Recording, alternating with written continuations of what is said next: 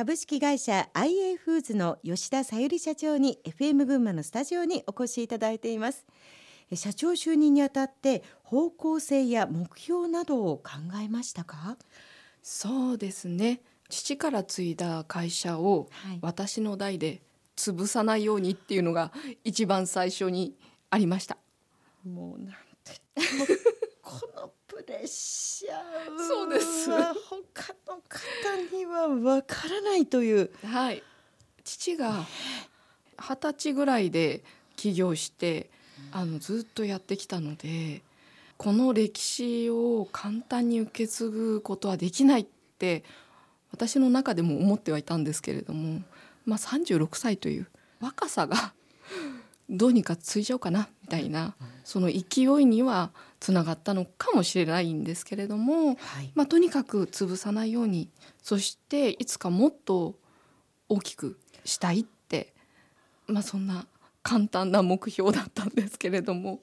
いやいやもうそれを、はい、あの同じこう女性という立場で自分が36歳でその決断あの託されたのを想像しただけでも、はい、私だったらもう夜眠れません父が、まあ、会長職になったんですけれども会長がそばで見ててくれるからっていうどこか甘えもあったんですけれどもまさにそれはもう精神的支柱があるというのは大きいですものね。そうですね。あのよくねどうしても亡くなってからっていう社長さんもよく伺うんですけれども、やはりあのとても恵まれてるなと大変感謝してます父には。36歳で社長に就任されたということでその年齢もそうなんですけれども女性社長そのものが周りにあまりいらっしゃらなかったのではないかなと思うんですがこの辺りはどうですか？そうですね。やはりいなかったですね。今もいないです。周りにあまり。はい、結構男性社会男性社会ですね。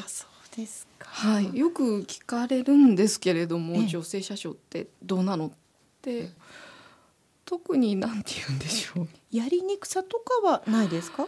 やりやすいかもしれないし、やりにくいかもしれないですし、逆にその女性っていうことで逃げられることもあったりもしますよね。そこをうまくこうなんて言うんでしょう分けてコントロールしたり。コントロールして、うん、で、まあ、主人も入っておりますので今どういう立場で入っておられるんですか、はい、今常務でおります。そうですか、はい、では結構こう二人三脚でというか。そうですね。私ができないことは全てこうやってもらったりとかどうしても人は得意不得意ありますから、うんそれを補い合うじゃないですけれどもそんな形で二人三脚で、はい、ただ父は一人でできたことは私は一人ではできないので、そこはもう自分でも認めて助けてもらってやっております、はい、今。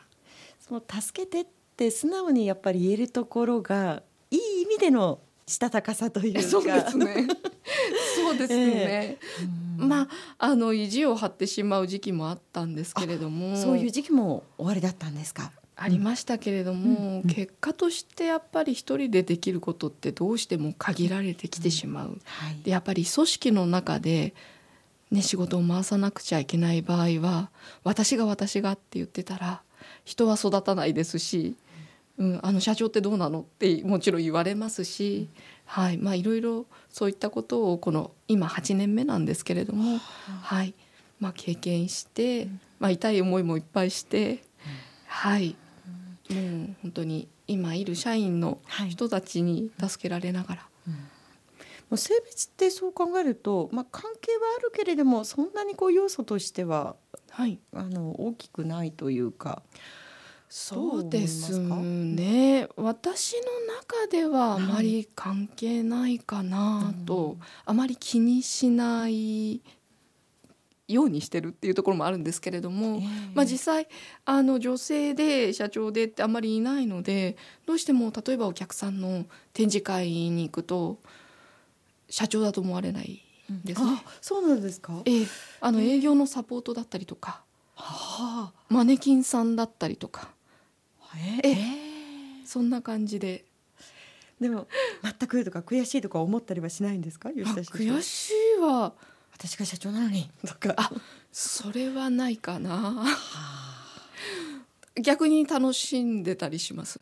あの扱っているものが食品、まあそれもこんにゃくというダイエットにも利用される食品が中心ですと、はい。やっぱりこれは女性の視点が強みになりそうな気もするんですけれどもはい。最近のまあ健康ブームもあやかってという部分でそのあたりいかがでしょうか、そうですね。今いろいろなこんにゃくを原料として使ったもの。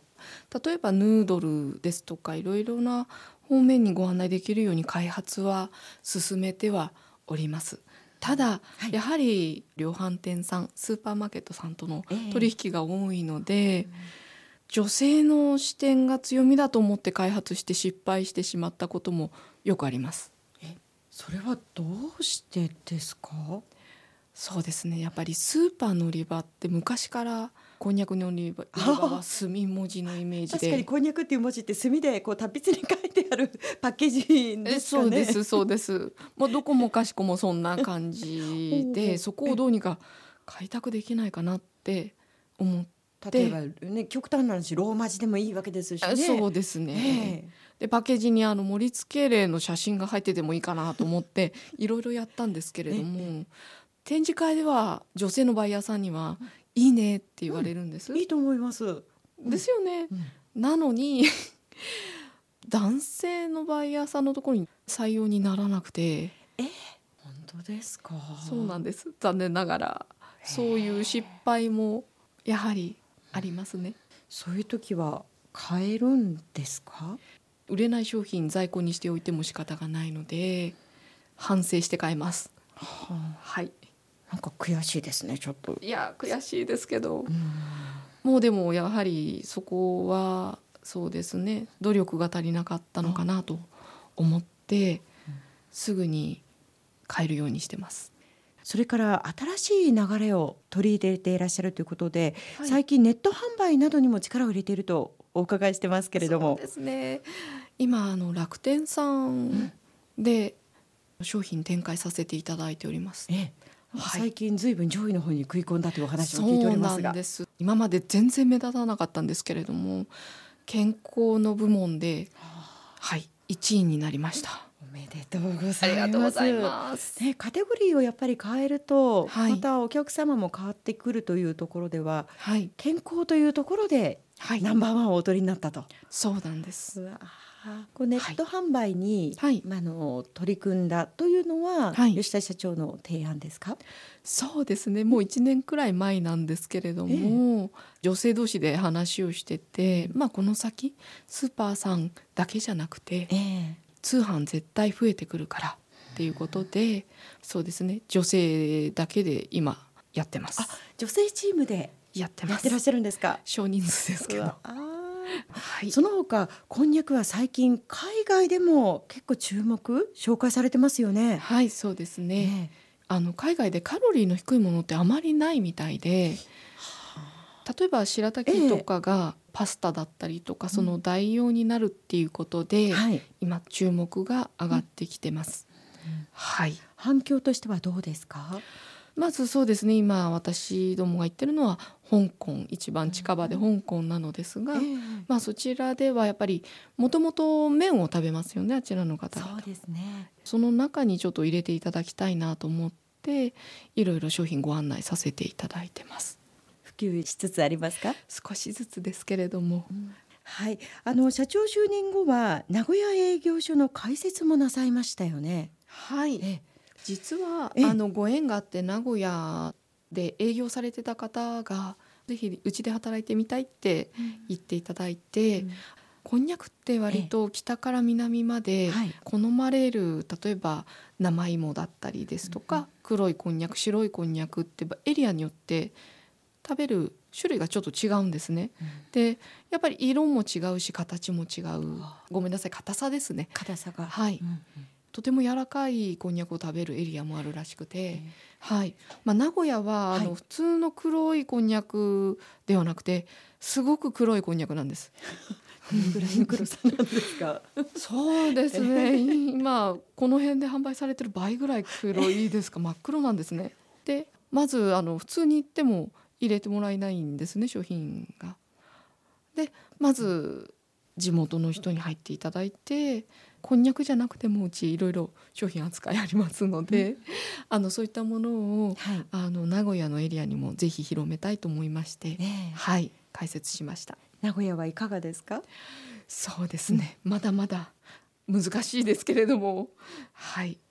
でもそうですね。群馬のこんにゃく美味しいって言っていただけるようにはい。まだまだ挑戦したいと思っておりますまだまだチャレンジが続くはい。ということですけれども、はい。あの吉田社長会社を運営していく上ではい。大切にしていること、社長ご自身が大切にしていることはどんなことですか、そうですね。私自身父の代からの例えばこんにゃくの製法ですとかはい、技術うんこういったものは一切変えずにはい。先につないでいきたいと思っておりますやはりその伝統的なところって崩してしまうとうん味が変わったりですとか食感がおかしくなったりですとかそういったことになってしまうと、まあ、こだわりたいところが全く別の商品になっていってしまったりするのでただその中にも食品のメーカーとして例えば新しい設備ですとかあの管理方法こういったものは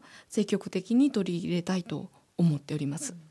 なおかつ技術という部分では、はい。やっぱりこう新しいものを入れて、はい。差別化していくっていうことも大切ですものね。そうですね、あのそういったものは本当に例えばドラッグストアさんのダイエット用の食品にこう変えていったりとか、あとはそうですね。まあ今こんにゃくゼリーとかもやらせていただいてるんですけれども、そういったところで新しい風をこう入れたいなって思っております。